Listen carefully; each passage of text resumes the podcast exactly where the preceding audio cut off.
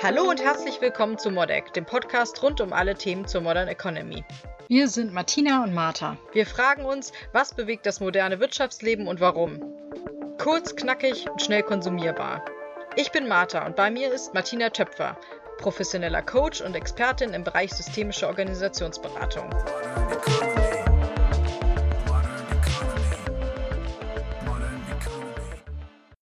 In der dritten Folge zu unserem Themenschwerpunkt Kündigung geht es darum, wie es nach dem Kündigungsgespräch weitergeht. Wie geht man bestmöglich mit dem gekündigten Mitarbeiter auseinander? Wie holt man das Team ab? Und welche Empfehlungen gibt es rund um das Kündigungsgespräch? Und die absoluten No-Gos. Was sollte man auf keinen Fall im Kündigungsgespräch machen? Viel Spaß dabei. Genau, das heißt aber, ich gehe auseinander mit A, dass man das protokolliert hat und der Mitarbeiter das gegenzeichnet. Und ich gehe auf jeden Fall auch auseinander mit einem konkreten Termin, wann man sich nochmal zusammensetzt, beziehungsweise zumindest mit einer Timeline, wie es weitergeht, wann passiert was. Absolut, also ich gehe aus solchen Gesprächen mit Ausrufezeichen und mit Punkten, aber nicht mit Fragezeichen. Die sollten innerhalb des Rahmens eines solchen Kündigungsgespräches geklärt werden. Dafür sollte sich die Zeit genommen werden weil das eben auch der Fairness entspricht.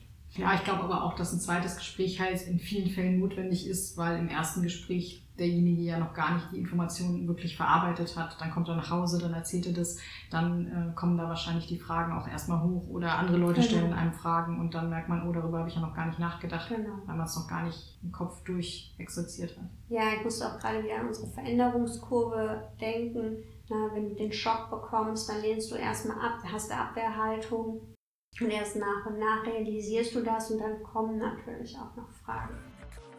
Also der Mitarbeiter hat jetzt das Büro verlassen, das Kündigungsgespräch ist zu Ende. Wie geht es dann weiter? Dann ist es natürlich wichtig, ähm, darüber sich Gedanken zu machen, wie das Team informiert wird. Die Kollegen, denn auch die werden natürlich mitbekommen, dass es entweder das Gespräch gab oder dass es danach eine Veränderung gibt.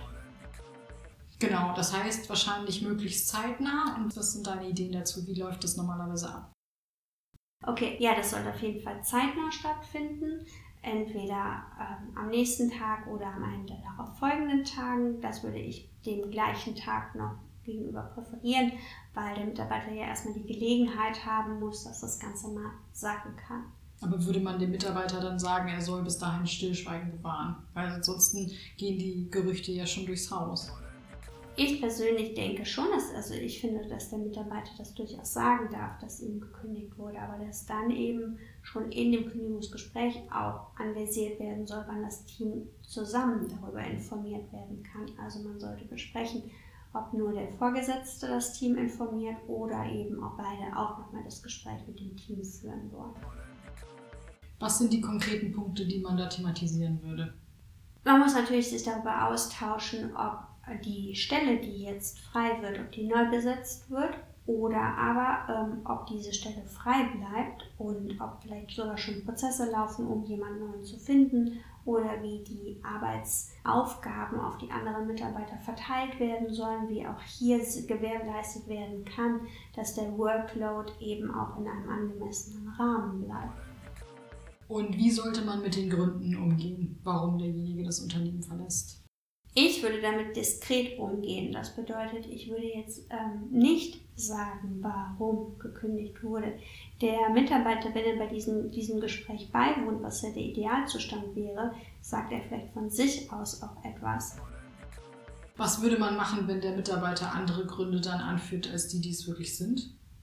Dann muss man eben entscheiden, ob, man, ob das ein Grund ist, der vielleicht sogar auch akzeptabel ist oder ob das ein Grund ist, der dem Unternehmen oder dem Image oder der Führungskraft schaden kann und dann sollte nachjustiert werden. Da muss einfach eingegriffen werden, damit das klar ist, aber eine gewisse Verharmlosung ähm, kann ja an der einen oder anderen Stelle auch sinnvoll sein. Warum ist es deiner Meinung nach so wichtig, dass man das Team informiert? Gut, weil eine Kündigung sich sowieso rumspricht. Also die Mitarbeiter sind ja sehr feinfühlig für andere und werden auch mitbekommen, wenn sich auf einmal jemand anders verhält, traurig oder sonst etwas ist. Und dementsprechend, bevor Gerüchte entstehen oder eben auch ja, negative Stimmungen, sollte das eben angesprochen werden. Ein weiterer Punkt, der natürlich auch entstehen kann, ist die Sorge ganz einfach, dass es zu einer Arbeitsüberlastung im verbleibenden Team kommen kann. Das heißt, wir haben einmal arbeitsbezogene Aspekte und emotionsbezogene Aspekte. Zu den arbeitsbezogenen Aspekten kann natürlich auch kommen die Angst, wenn jemandem gekündigt wird, dass ich vielleicht der Nächste bin. Und genau deswegen sollte im Team darüber gesprochen werden. Mhm. Genau, und abschließend, wie würdest du das Wichtigste zusammenfassen, was man so im Kündigungsgespräch auf jeden Fall auf dem Schirm haben sollte? Klare, prägnante, kurze Formulierung. Sachliche Ebene, während man die Kündigung ausspricht. Man darf auf die persönliche Beziehung eingehen, wenn es um die Emotion des Gekündigten geht. Aber auch hier sollte man sich bewusst werden, wirklich in der Sachebene zu bleiben. Genau, man sollte sich ja wahrscheinlich ein bisschen abgrenzen, gerade wenn man den Mitarbeiter auch mag, irgendwie, dass es halt irgendwie klar ist, wo die Grenze verläuft, damit man eben auch mit seinen eigenen Emotionen wahrscheinlich angemessen handeln kann. Ganz genau, ja. Gibt es denn absolute No-Gos in Kündigungsgesprächen? Absolutes No-Go ist, wenn ich diskriminieren werde oder wenn ich herablassend werde. Wenn ich den Selbstwert meines Mitarbeiters einfach mal kolossal zur Seite lege das sind so Dinge, die gehen überhaupt gar nicht. Also eine Kündigung, wenn überhaupt ein Feedback oder eine Kritik gegeben wird, dann sollte das in jedem Fall konstruktiv sein. Aber vor persönlichen Angriffen sollte man sich tunlichst zurückhalten. Das Wichtigste ist wahrscheinlich, dass man sich nicht provozieren lässt, wenn es dann emotional wird. Genau, also da wirklich, das ist das, was ich eben auch meinte in der Sachebene zu bleiben, konstruktiv zu bleiben, wertschätzend zu bleiben. Wir hoffen, dass wir Lauras Frage damit beantworten konnten, gute Anregungen und Tipps geben konnten. Und freuen uns auch über weitere Fragen an unsere E-Mail-Adresse modecpodcast.gmail.com. Bis zum nächsten Mal. Tschüss. Wenn ihr wissen wollt, wer hinter Modec steckt oder was unsere nächsten Themen sein werden, geht doch einfach auf www.martinatöpfer.com mit OE geschrieben. Wir freuen uns, wenn ihr das nächste Mal auch dabei seid. Hinterlasst uns gerne Kommentare, macht Themenvorschläge und wir freuen uns sehr, wenn ihr euren Freunden und Bekannten von uns erzählt. Vielen Dank und hoffentlich bis zum nächsten Mal.